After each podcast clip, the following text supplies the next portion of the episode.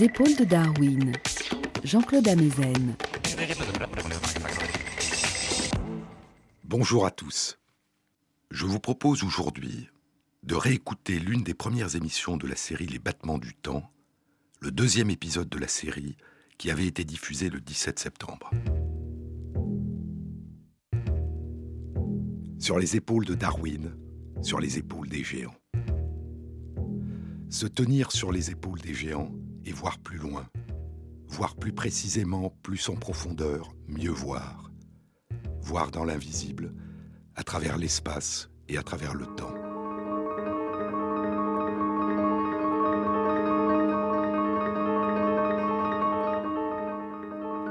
Voir que c'est le mouvement de notre planète qui scande la régularité des mouvements apparents des astres dans le ciel autour de nous qui scande la succession des heures, des jours et des nuits, des saisons, des années. Voir que la succession régulière du printemps, de l'été, de l'automne, de l'hiver au long de l'année, c'est la révolution de notre planète autour du Soleil, à la vitesse d'environ 150 000 km à l'heure, qui en bat le tempo d'année en année, de siècle en siècle. Voir que l'alternance des jours et des nuits sur une période de 24 heures, c'est la rotation de la Terre à la vitesse d'environ 1000 km à l'heure autour de son axe qui en bat le tempo de jour en jour. Mais il y a plus encore.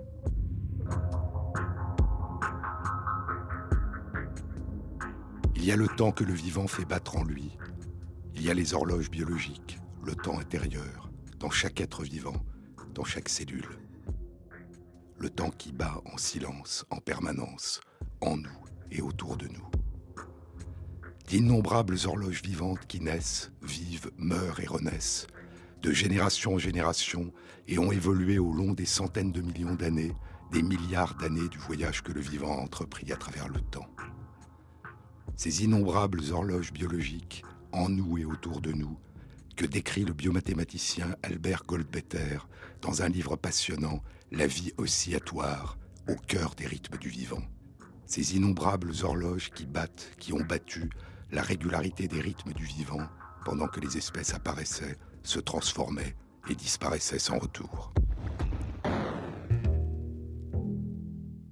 Je vous ai parlé lors d'une précédente émission de l'intérêt de Buffon, le grand naturaliste du XVIIIe siècle, pour les plantes dont les fleurs ou les feuilles s'ouvrent au matin et se ferment à la tombée du soir.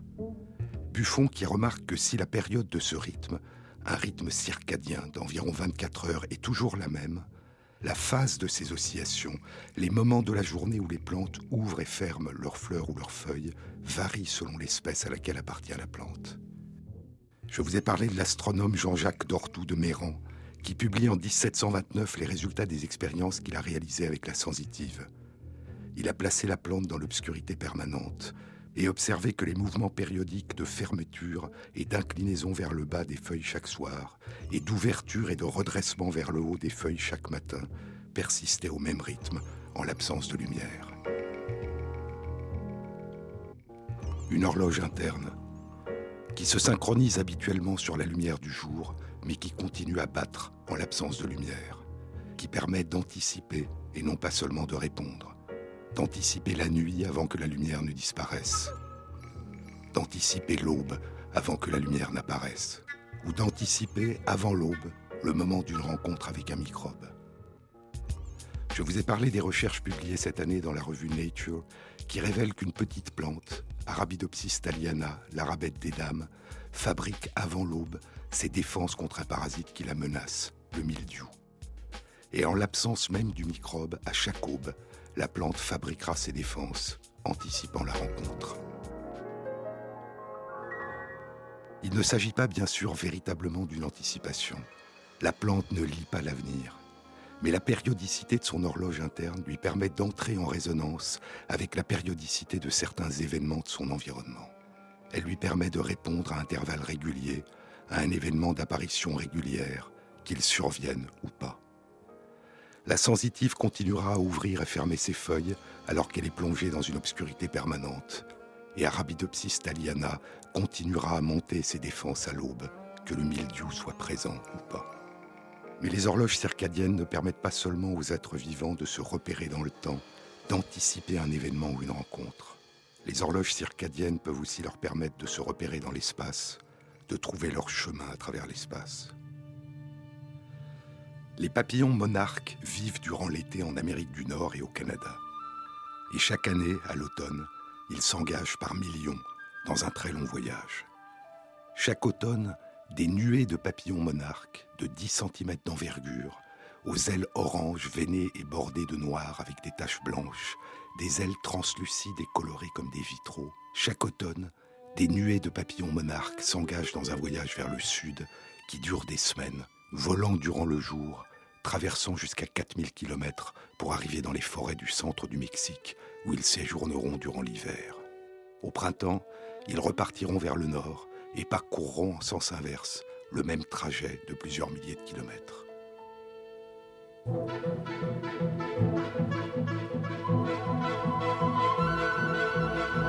Comme les fourmis cataglyphis du désert du Sahara, qui quittent leur fourmilière en solitaire pour aller chercher leur nourriture et qui regagnent ensuite directement leur fourmilière à grande vitesse, quelle qu'ait été la distance qu'elles ont parcourue. Comme ces fourmis du désert du Sahara, les papillons monarques naviguent en se guidant sur les rayons ultraviolets émis par le soleil. La position du soleil dans le ciel est leur boussole. Mais la position du soleil dans le ciel change durant la journée à mesure que notre planète tourne sur elle-même. Et c'est à l'aide de leur horloge circadienne interne que les monarques maintiennent en permanence durant la journée, de l'aube au crépuscule, leur cap dans la direction sud-sud-ouest, corrigeant constamment l'orientation de leur vol par rapport au soleil en fonction de l'heure. Cette horloge biologique qui bat en eux avec une période de 24 heures continue à battre si les papillons sont plongés dans une obscurité permanente. Mais dans les conditions normales, elle se resynchronise chaque jour sur la lumière de l'aube, se calant sur l'alternance jour-nuit du ciel. Et durant toute la journée, la direction sud-sud-ouest sera déduite de la position du soleil dans le ciel, corrigée en fonction de l'intervalle de temps qui s'est écoulé depuis l'aube. C'est la lumière émise par les rayons ultraviolets qui indique aux papillons monarques la position changeante du soleil dans le ciel. Mais c'est la lumière visible, pas la lumière des rayons ultraviolets, qui permet à leur horloge biologique circadienne de se resynchroniser chaque matin à la lumière du soleil. Et ainsi, ce sont deux composantes différentes de la lumière solaire qui permettent aux papillons monarques de s'orienter, de garder leur cap au long de leur voyage de plusieurs milliers de kilomètres. Les rayons ultraviolets, qui permettent à leurs yeux de suivre la position du soleil dans le ciel, et la lumière visible, qui resynchronise leur horloge interne, calant le début de la période de 24 heures de leur horloge circadienne avec le lever apparent du soleil dans le ciel. L'horloge interne principale, qui se synchronise à la lumière du jour, est localisée dans le corps des papillons monarques, comme dans notre propre corps, dans le cerveau. Mais d'autres horloges battent ailleurs dans leur corps, comme dans le nôtre. Et des travaux publiés il y a deux ans dans la revue Science indiquent que l'horloge qui guide les papillons monarques au long de leur voyage est localisée dans leurs antennes. Leurs yeux suivent le lent mouvement apparent du soleil à travers le ciel. Leurs antennes disent l'heure de la journée. Un voyage à travers l'espace et le temps.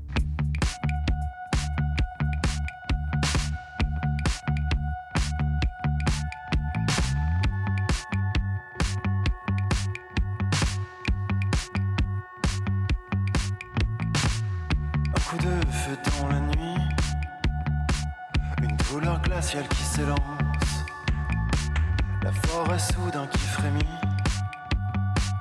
puis s'installe le silence. Tu te tiens là assourdi, tu prononces la sentence. Le deuxième coup est parti et fait bientôt la différence. La forêt, je te retrouve à l'heure opportune, un rendez-vous improvisé sous la lune. Sourire crispé, situation compliquée, je sens ton souffle qui me frôle le cou. Un pistolet chargé me caresse la joue. Tu me dis cette fois c'est moi qui joue.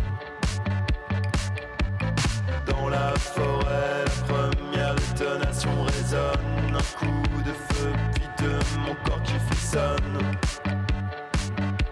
Puis doucement s'écroule.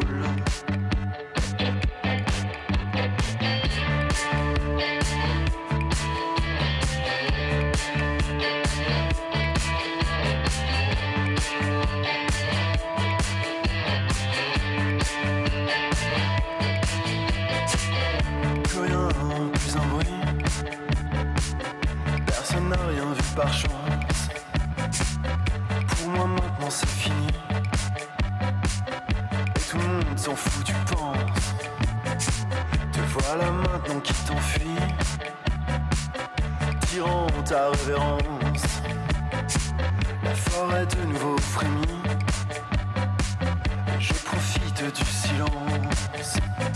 Dans la forêt, je te retrouve à l'heure opportune.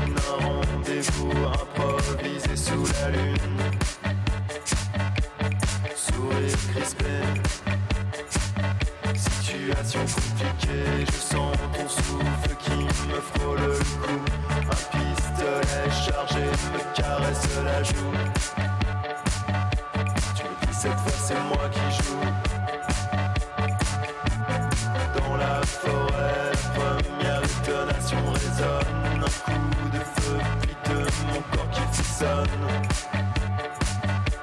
Puis doucement s'écroule.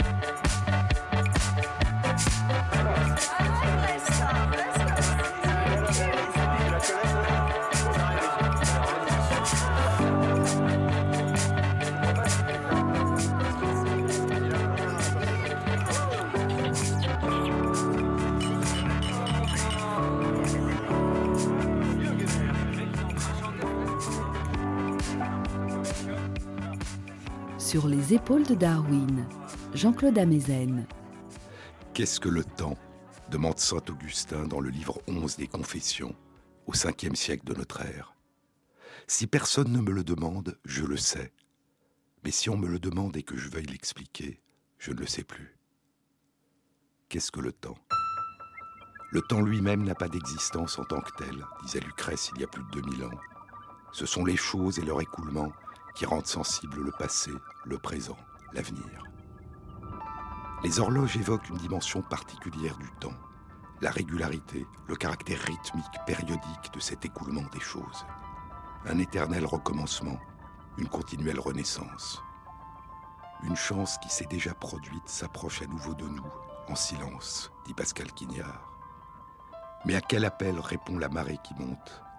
À quel appel répond le trajet du soleil dans la nuit et le jour? À quel appel les épidémies? À quel appel le fruit qui tombe? À quel appel l'automne et le printemps, le primum tempus? Est-ce au même appel?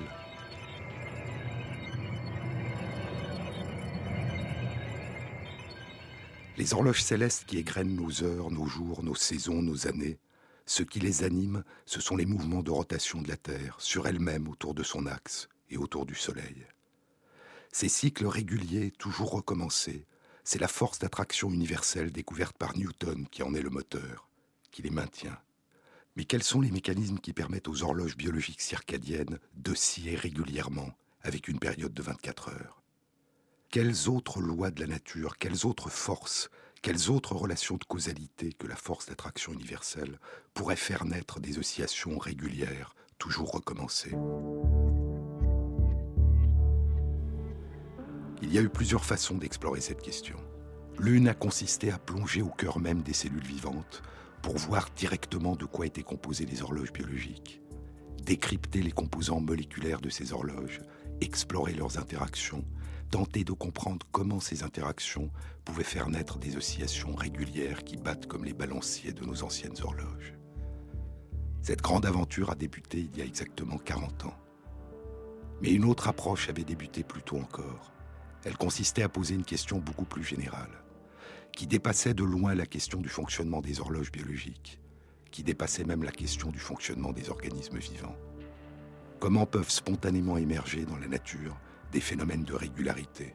Comment un système complexe, ordonné, régulier peut-il naître à partir d'interactions entre des éléments dans lesquels cette régularité n'est nulle part préfigurée? L'une des premières approches de cette question a consisté à explorer un phénomène particulier d'émergence spontanée de régularité à travers l'espace. À explorer comment, dans un paysage initialement uniforme, monotone, peut naître et s'auto-organiser un paysage structuré, fait d'une alternance régulière, répétée, de motifs semblables. Cette aventure a débuté durant les années 1910-1920 avec les explorateurs des déserts qui parcouraient les mers de sable en se demandant comment naissent les formes des dunes de sable dans les déserts. Le patient anglais, un splendide roman de l'écrivain canadien d'origine sri-lankaise, Michael Ontage, qui évoque cette aventure.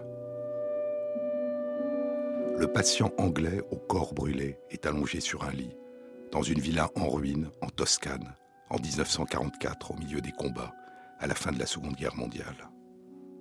Écoutons Michael Ontage. Maintenant, des mois plus tard, dans la villa San Girolamo, dans la ville sur la colline au nord de Florence, dans la chambre emplie de fresques qui est aussi sa chambre à coucher, il repose comme la statue du chevalier mort dans Ravenna. Il parle par fragments de villes dans des oasis, des anciens Médicis, du style de Kipling.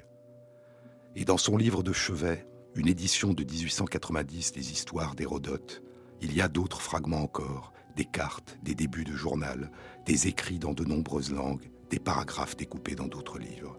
La seule chose qui manque est son propre nom. Il n'y a toujours aucun indice à propos de son identité. Il est sans nom. Les références dans son livre datent toutes d'avant-guerre, les déserts d'Égypte et de Libye durant les années 1930, et elles sont entrecoupées d'indications sur des fresques peintes dans des grottes et des notes de son journal, rédigées de sa petite écriture. Nous étions des Européens du désert, dit le patient anglais. John Ball avait parcouru le Gilf el-Kebi en 1917. Puis il y avait eu Kemal Eldin, puis Bagnold, qui trouva le chemin vers le sud à travers la mer de sable. Nous étions allemands, anglais, hongrois, africains. Peu à peu, nous devâmes sans nation.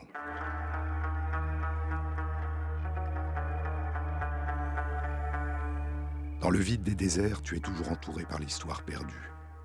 Il y avait des rumeurs de terres fertiles nichées à l'intérieur du désert, des écrivains arabes durant le XIIIe siècle parlaient de Zerzura, l'oasis des petits oiseaux, la ville des acacias.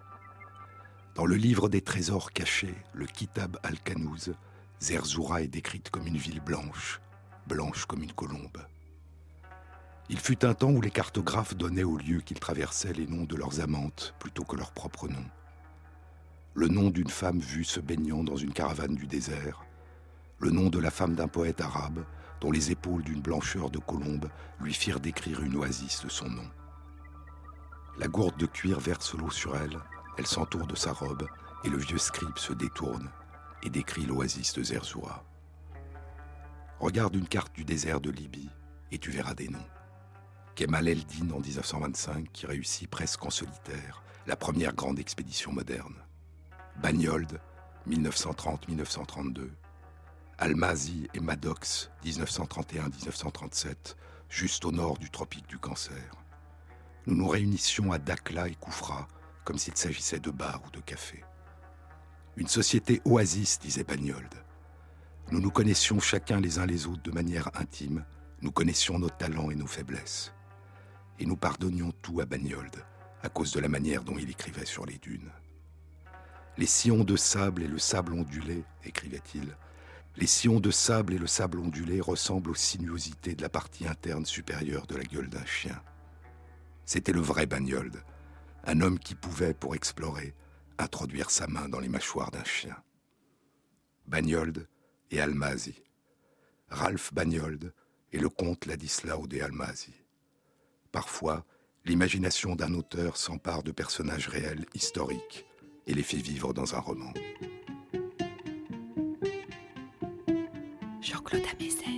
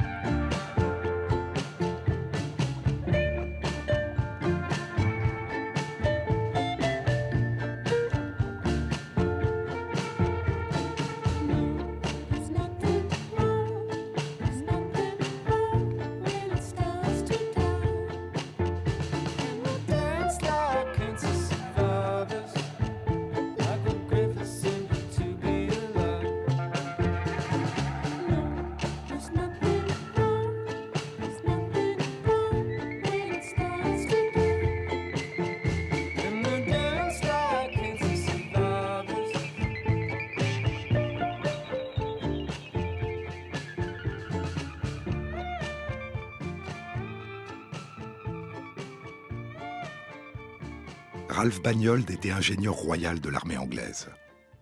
Il a exploré durant les années 1920 les mers de sable des déserts d'Égypte et de Libye et s'est joint au comte Ladislao de Almazi dans une expédition à la recherche de la cité légendaire de Zerzura, à l'ouest du Nil. Almazi, qui découvrira les magnifiques fresques de la grotte des nageurs dans le désert de Gilf el-Kebi, et dont Michael Ontadje s'est inspiré pour créer le personnage du patient anglais. Bagnold était fasciné par les déserts et par la formation des dunes, les vagues des mers du sable. L'observateur, écrit-il, ne manque jamais d'être surpris par la simplicité de forme, l'exactitude de répétition et l'ordre géométrique des dunes de sable dans les déserts. En 1941, il publie La physique du sable soufflé par le vent et des dunes du désert, l'un des premiers grands traités qui explore le mystère de l'émergence de la régularité de la structuration de l'espace à partir de l'uniformité. La force qui structure les dunes dans l'espace, la force qui se déploie dans le temps et structure l'espace, la force qui fait avancer la mer de sable, c'est le vent du désert. Mais combien de vents différents balayent les déserts? Combien de vents font naître les formes des vagues de sable dans le désert? Les différentes formes des dunes, les cèphes, les dunes géantes, ondulantes, qui peuvent atteindre 300 mètres de hauteur sur des étendues qui peuvent atteindre 300 km, ou les barcanes, les dunes en forme de croissant, dont le versant exposé au vent a une forme bombée, convexe, et le versant opposé une forme concave. Écoutons encore Michael Ontadje dans Le Patient anglais. Elle prend le carnet de notes posé sur la petite table près de son lit. C'est le livre qu'il a emporté avec lui à travers le feu, une copie des histoires d'Hérodote, auxquelles il a ajouté ses propres observations de telle sorte qu'elles sont nichées à l'intérieur même du texte d'Hérodote. Elle commence à lire sa petite écriture noueuse. Il y a un vent tourbillonnant dans le sud du Maroc, le Hajej, contre lequel les félaïnes se défendent avec des couteaux. Il y a l'Africo, qui a parfois atteint la ville de Rome. L'aline, un vent d'automne qui vient de Yougoslavie. L'Arifi, encore baptisé Aref ou Rifi, qui roussit avec ses nombreuses langues de feu. Ce sont des vents permanents qui vivent dans le présent. Il y a d'autres vents moins constants qui changent de direction, qui peuvent faire tomber un cheval et son cavalier et se réorienter soudain dans le sens contraire des aiguilles d'une montre. Le bistrose qui se jette sur l'Afghanistan durant 170 jours, ensevelissant des villages. Il y a le glibli sec chaud de Tunis qui roule et roule et provoque l'énervement le Haboub, un ouragan de poussière du Soudan qui s'habille en murs jaunes vifs hauts de 1000 mètres et est suivi par la pluie. L'Armatan, qui souffle et finit par se noyer dans l'Atlantique. Certains vents qui ne font que soupirer vers le ciel, et des ouragans de poussière qui arrivent avec le froid. Le Hamsin, une poussière en Égypte de mars à mai, dont le nom vient du mot arabe qui signifie cinquante, le vent qui fleurit durant cinquante jours, la neuvième plaie d'Égypte. Le datou qui vient de Gibraltar et transporte des parfums. Il y a aussi le, le vent secret du désert, dont le nom a été effacé par un roi après que son fils y ait perdu la vie. Et le Nafrat, une explosion hors d'Arabie. Le Mesa Ifouloussen, violent et froid du sud-ouest, connu des Berbères comme celui qui fait culbuter les volailles. Le Béchabar, noir et sec du nord-est, qui vient du Caucase, le vent noir. Le Samiel de Turquie, poison et vent, souvent utilisé dans les batailles. De même que les autres vents poison, le Simoun d'Afrique du Nord et le Solano, dont la poussière arrache des pétales rares, causant le vertige. D'autres vents privés, voyageant au long du sol comme une inondation, faisant exploser la peinture, faisant s'effondrer les poteaux télégraphiques, transportant des rochers et des têtes de statues.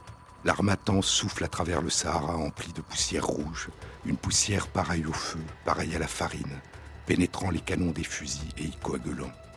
Les marins nommèrent ce vent rouge la mer des ténèbres. Des brumes rouges de sable venant du Sahara furent déposées aussi loin au nord que la Cornouaille et le Devon, produisant des douches de boue si importantes qu'elles furent confondues avec du sang. Il y a en permanence des millions de tonnes de poussière dans l'air. Hérodote rapporte la mort de plusieurs armées englouties dans le Simoun et qui ne furent plus jamais revues. Une nation fut tellement enragée par ce vent diabolique, dit Hérodote, qu'elle lui déclara la guerre et marcha contre lui en ordre de bataille avant d'être rapidement et complètement enterrée. Des ouragans de poussière qui prennent trois formes, le tourbillon, la colonne, le drap. Dans le premier, l'horizon disparaît. Dans le second, tu es entouré par des djinns valsants. Le troisième, le drap, est, dit Hérodote, teinté de cuivre. La nature entière semble être en feu. Elle lève les yeux du livre et voit son regard sur elle. Il commence à parler à travers l'obscurité. Il y a des tribus qui gardaient la paume ouverte de leurs mains contre le vent qui se lève, qui croyaient que si c'était fait au bon moment, elles pouvaient détourner un ouragan dans une sphère adjacente du désert.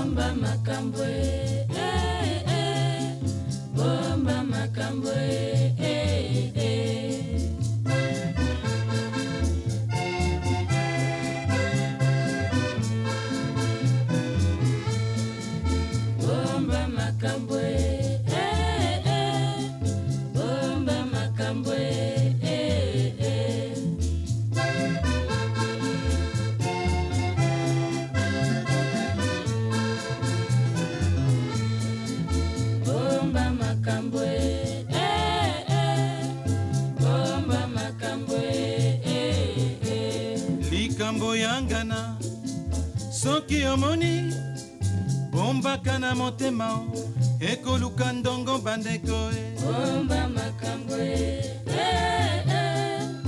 bomba makambo e eh, likambo eboma mboka o. Bilobaloba likambo eboma mboka o. Songi songi bandeko e. Bomba makambo e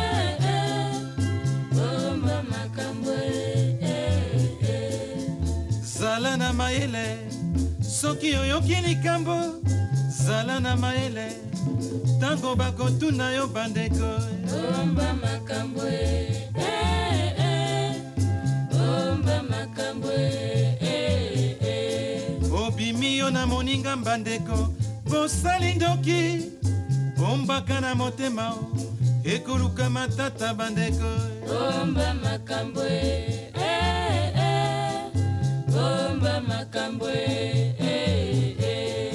okei mboka ya bato okuti likambo soki ozongi bandeko bombaka na motema bandeko bomba makambo e, eh, eh. bomba makambo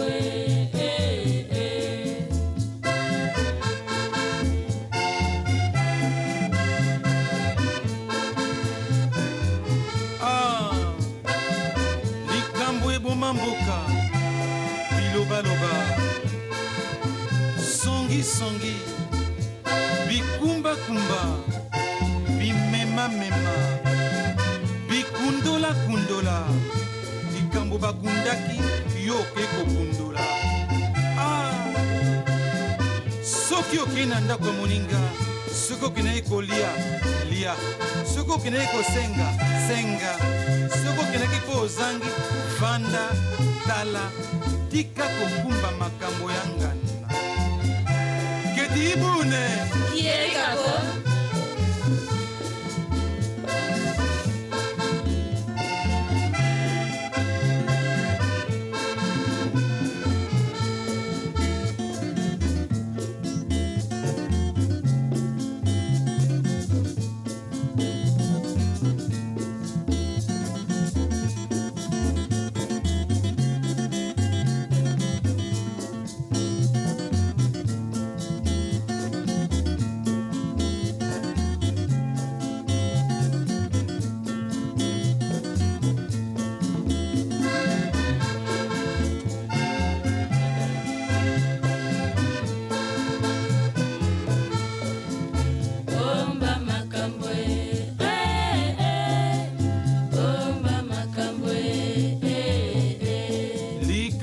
eboma mboka o bilobaloba likambo eboma mboka o songisongi bandeko bomba makambo e,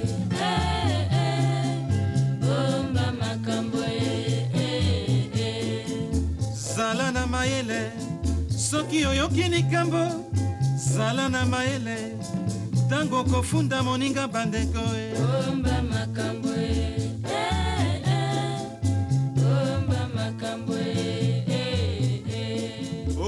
yo na moninga bandeko bosali ndoki bombaka na motema koyebisaka te bandeko Jean-Claude Amezen sur les épaules de Darwin. Dans son ouvrage La physique du sable soufflé par le vent et des dunes du désert, Bagnol entreprend d'expliquer comment les grains de sable, emportés par le vent, s'auto-organisent en structures régulières qui peuvent varier d'ondulation de la largeur d'un doigt en ondulation qui couvrent plusieurs kilomètres. Il y a deux ans, dans la revue Nature, dont il a longtemps dirigé la rédaction, le physicien Philippe Ball parlait du livre de Bagnold. Au-delà d'un traité classique sur la formation des dunes, son travail représente une étape majeure dans une entreprise beaucoup plus vaste. L'exploration des systèmes complexes émergents, dans lesquels l'ordre et la régularité de l'ensemble émergent spontanément des interactions entre les éléments qui le composent. Comment peut naître une structure régulière, alternée, répétitive? Bagnol aborda cette question par une approche aérodynamique, réalisant à son retour en Grande-Bretagne au milieu des années 1930 des études dans des souffleries. La réponse à la question du transport du sable par le vent est que les grains de sable rebondissent quand ils touchent le sol du désert et sont transportés par une série de petits sauts qui déterminent la longueur des ondulations de sable. Mais l'intuition principale de Bagnol fut, selon ses propres mots, de penser que le sujet des mouvements du sable concerne beaucoup plus le royaume de la physique que celui des formes géologiques. Comment le sable transporté par le vent produit-il des crêtes régulières? Bagnol montra que la cause en était un processus d'alternance régulière à travers l'espace, de phénomènes de croissance des dunes et d'absence de formation de dunes. Une activation, puis une inhibition, suivie d'une nouvelle activation.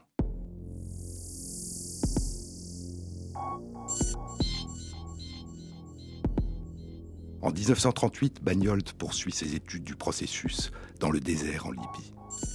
Et il déduit les différentes conditions dans lesquelles le vent produit différents types de dunes, des études qui ont été récemment confirmées par la modélisation informatique. Son livre est publié trois ans plus tard, alors qu'il combat dans l'armée britannique en Afrique du Nord. Durant la même période, loin de là, en Grande-Bretagne, Alan Turing, un mathématicien anglais qui travaille pour le service de contre-espionnage anglais, déchiffre le code secret Enigma de la marine de guerre allemande. Alan Turing est l'un des inventeurs de l'ordinateur. En 1952, il publie un article scientifique dont le titre est La base chimique de la genèse des formes. Et le modèle mathématique qu'il présente est fondé sur des équations qu'il appelle des équations de réaction-diffusion.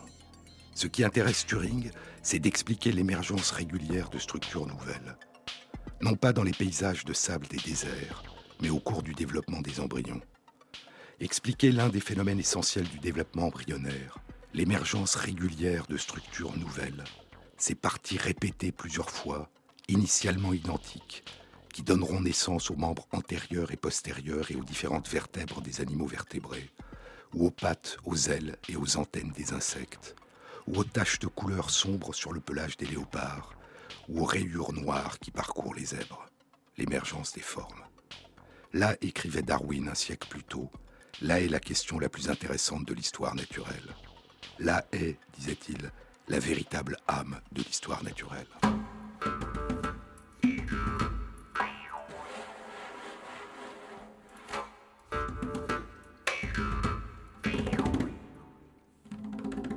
Comment, dans le corps de l'embryon en train de se construire, peuvent émerger de l'uniformité initiale les premières régularités, les premières segmentations? Comment l'homogénéité peut-elle se briser? Comment de la simplicité initiale peut naître la complexité?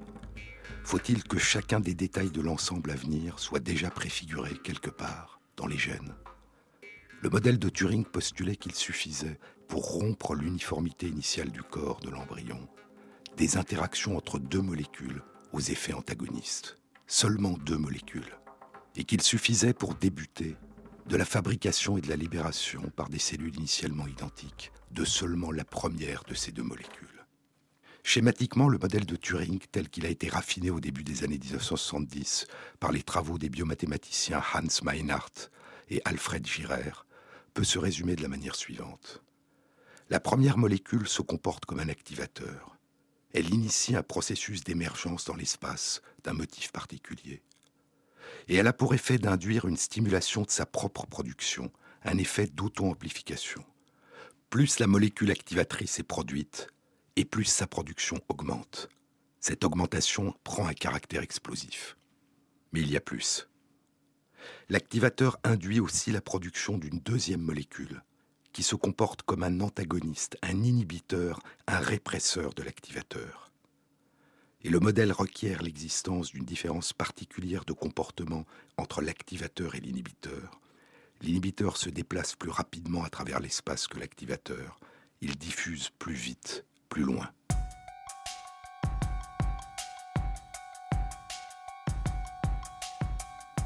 De telles interactions aboutissent à la production alternée, régulière et répétée de formes nouvelles, qui émergent, puis s'effacent un peu plus loin, puis renaissent à distance et ainsi de suite, structurant ainsi l'espace initialement uniforme et monotone. Ce modèle d'une très grande élégance et d'une très grande simplicité est fondé sur les interactions mutuelles entre seulement deux composés, aux effets antagonistes. Le paradoxe, dit Pascal Quignard, est la coïncidence entre des opposés. Et ce qu'on admire toujours dans le paradoxe, paradoxone, dit encore Quignard, c'est l'inattendu. Quelque chose du même ordre scande l'émergence des régularités dans le vivant. Sente este samba quente que é muito legal. É super pra frente, é bem genial. Embalo como este, só quem vai curtir. Quem não se machucar quando deixa cair. Por isso vem, vem, quem parou na nossa. Este balanço tira qualquer um da fossa. Ele é um barato e é da pesada. Este é o famoso 16 toneladas. E ano inteiro este samba pra frente. É gostoso pá, que é um samba decente. Segura esta conversa, segura a jogada. Quem não gosta de samba, não gosta de nada. E a curtição, o samba empolgado. É um flamengão no estádio lotado. Turma da pesada que segura a parada. Isso é o famoso 16 toneladas. Sente este samba quente que é muito legal. É super pra frente, é bem genial. Embalo como este, só quem vai curtir.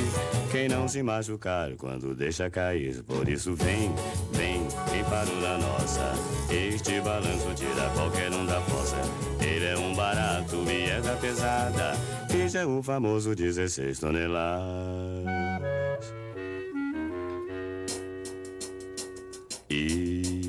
Já dei o meu recado, agora vou me mandar. Vou refrescar a cuca pra poder incrementar. Pois de cuca cansada só dá confusão. Onda de pirado deixa a gente na mão, por isso nem vem, não vai me encontrar. Agora estou na minha, pois estou devagar. Já disse o que queria toda rapaziada.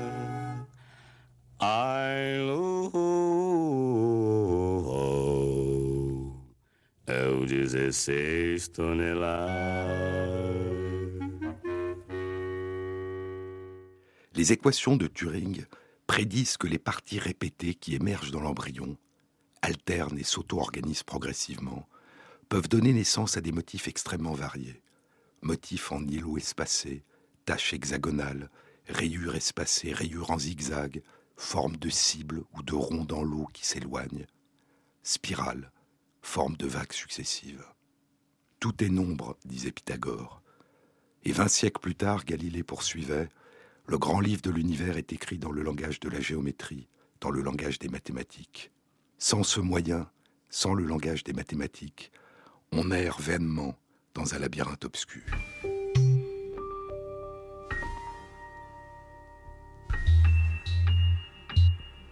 Les équations mathématiques, qui ne prennent pas en compte la singularité, la diversité des objets complexes qu'elles visent à comprendre, et a fortiori quand il s'agit d'organismes vivants, ces équations peuvent paraître très éloignées du monde réel.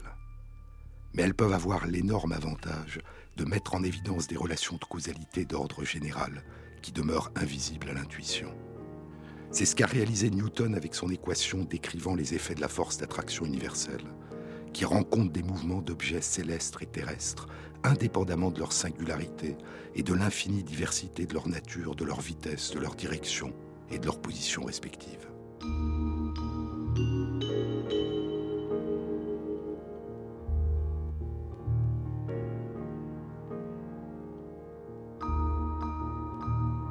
Et c'était à un autre niveau la même ambition qu'avait Turing. Mais son modèle décrivait-il véritablement la réalité? Turing est mort peu après la publication de son article et ne l'a jamais su. La première preuve expérimentale de la validité de son modèle en biologie a été publiée 36 ans après son article, en 1998. Elle concernait l'émergence au cours du développement de l'embryon de poulet de l'espacement régulier des bourgeons de plumes sur sa peau. Encore huit ans, et en 2006, des résultats semblables sont publiés concernant l'émergence de l'espacement régulier des follicules des poils dans la peau des embryons de souris.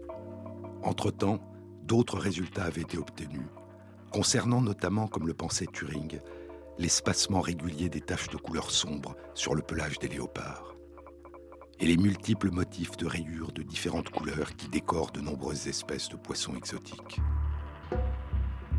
Les travaux de Meinhardt ont montré que ce modèle mathématique rendait aussi compte de l'émergence des nombreux et très beaux motifs géométriques colorés à la surface des coquillages, et à une toute autre échelle, de l'émergence de régularités dans des écosystèmes, tels que l'espacement des bouquets d'arbres dans la savane.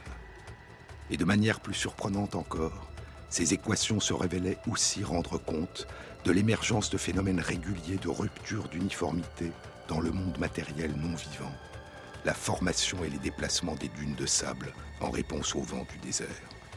Et ainsi, de manière inattendue, les équations d'Alan Turing confortaient et complétaient en langage mathématique les intuitions de l'explorateur des mers de sable, Ralph Pagnol. Un activateur, le vent, accumule le sable. Plus la dune croît, plus elle accumule le sable. Mais la dune agit sur le vent comme un inhibiteur. Elle appauvrit le vent en sable, créant en aval un espace sans dune qui s'étendra tant que le vent ne se sera pas à nouveau suffisamment chargé en grains de sable pour pouvoir alors faire naître la dune suivante. De même loi, de même relation de causalité, de même force, de même contrainte invariante et formalisable dans un langage mathématique, se révélait être à l'œuvre dans l'émergence périodique de régularité dans des contextes radicalement différents. La structuration de motifs périodiques dans des organismes vivants en train de se développer, dans les écosystèmes des savanes et dans les ondulations des mers de sable des déserts. Un activateur qui produit une auto-amplification à courte distance, faisant naître en même temps une inhibition à plus grande distance. Inhibition qui aboutit plus loin à l'effacement de l'activation et donc aussi à l'effacement même de la production de l'inhibiteur, permettant ainsi à l'activateur de renaître. Un mécanisme d'émergence spontanée de régularité à travers l'espace.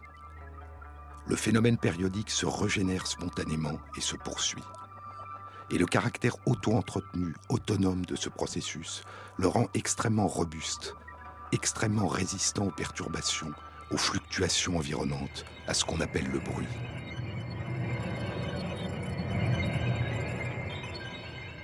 Nous avons commencé notre questionnement en évoquant un autre phénomène d'émergence spontanée de régularité, non pas à travers l'espace, mais à travers le temps, le battement des horloges circadiennes dans chacune de nos cellules. Le modèle de Turing pouvait-il aussi dire quelque chose d'important sur les mécanismes d'émergence spontanée des oscillations régulières de nos horloges internes? Le processus de Turing fait émerger des formes régulières qui se déploient à travers l'espace en le structurant, mais il ne revient jamais à son point de départ. Et c'est là une différence essentielle avec le mécanisme qui structure une horloge biologique circadienne, localisée à l'intérieur d'un espace clos, fini, une cellule, et dont les oscillations périodiques reviennent au bout de 24 heures à leur point de départ, prenant le point d'arrivée comme un nouveau point de départ, recommençant sans cesse. Et pourtant, Et pourtant, les équations que Turing avait élaborées il y a près de 60 ans allaient aussi révéler que des interactions répétitives et pour partie antagonistes entre deux éléments pouvaient non seulement faire émerger une structuration régulière de l'espace, mais aussi du temps. Un rythme régulier, un tempo, les battements du temps. Les taches de couleur sur le pelage des léopards, la disposition régulière des bourgeons de plumes sur la peau des oiseaux, les motifs géométriques complexes des couleurs sur les coquillages, l'espacement des arbres dans la savane, l'espacement des dunes, les mers de sable des déserts, et le battement du temps dans nos cellules. L'espace et le temps.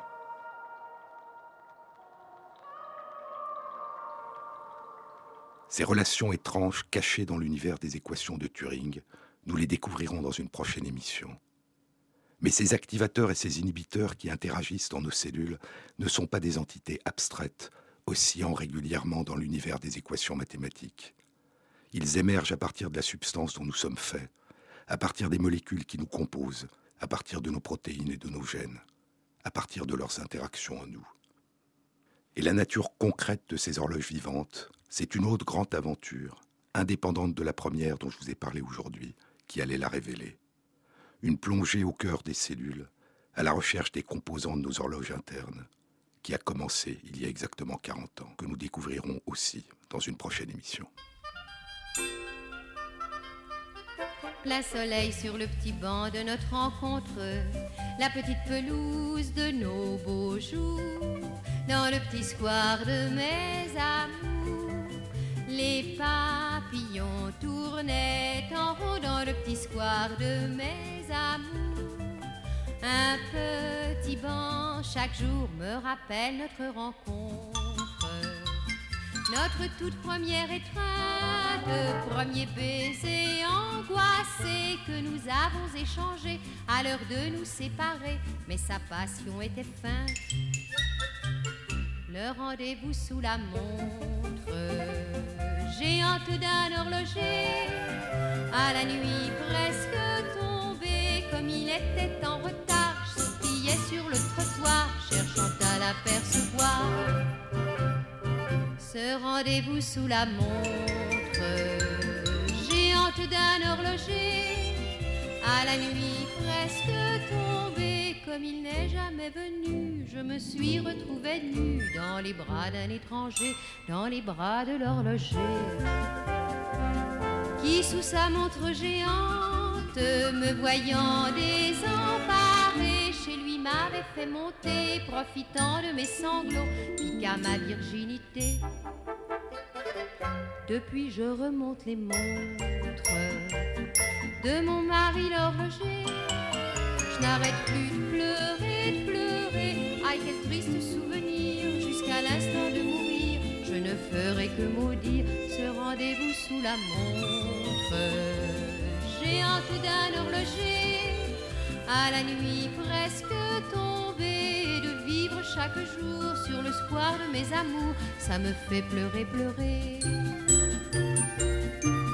V'là qu'il neige sur le petit banc de notre rencontre, la petite pelouse de mes beaux jours, dans le petit square de mes amours. De gros flocons tournent en rond dans le petit square de mes amours.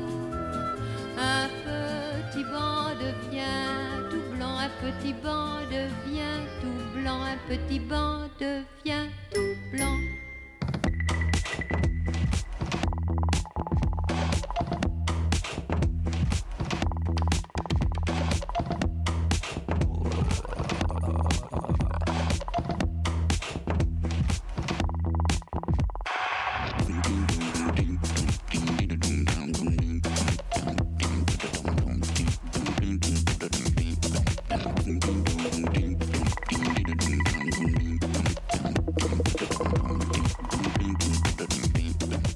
Émission a été réalisée par Christophe Imbert, avec Élise Christophe à la technique, Thierry Dupin à la programmation musicale. Vous trouverez les références aux livres et aux articles scientifiques dont j'ai parlé aujourd'hui sur le site franceinter.fr à la page de l'émission. Bon week-end à tous, à la semaine prochaine.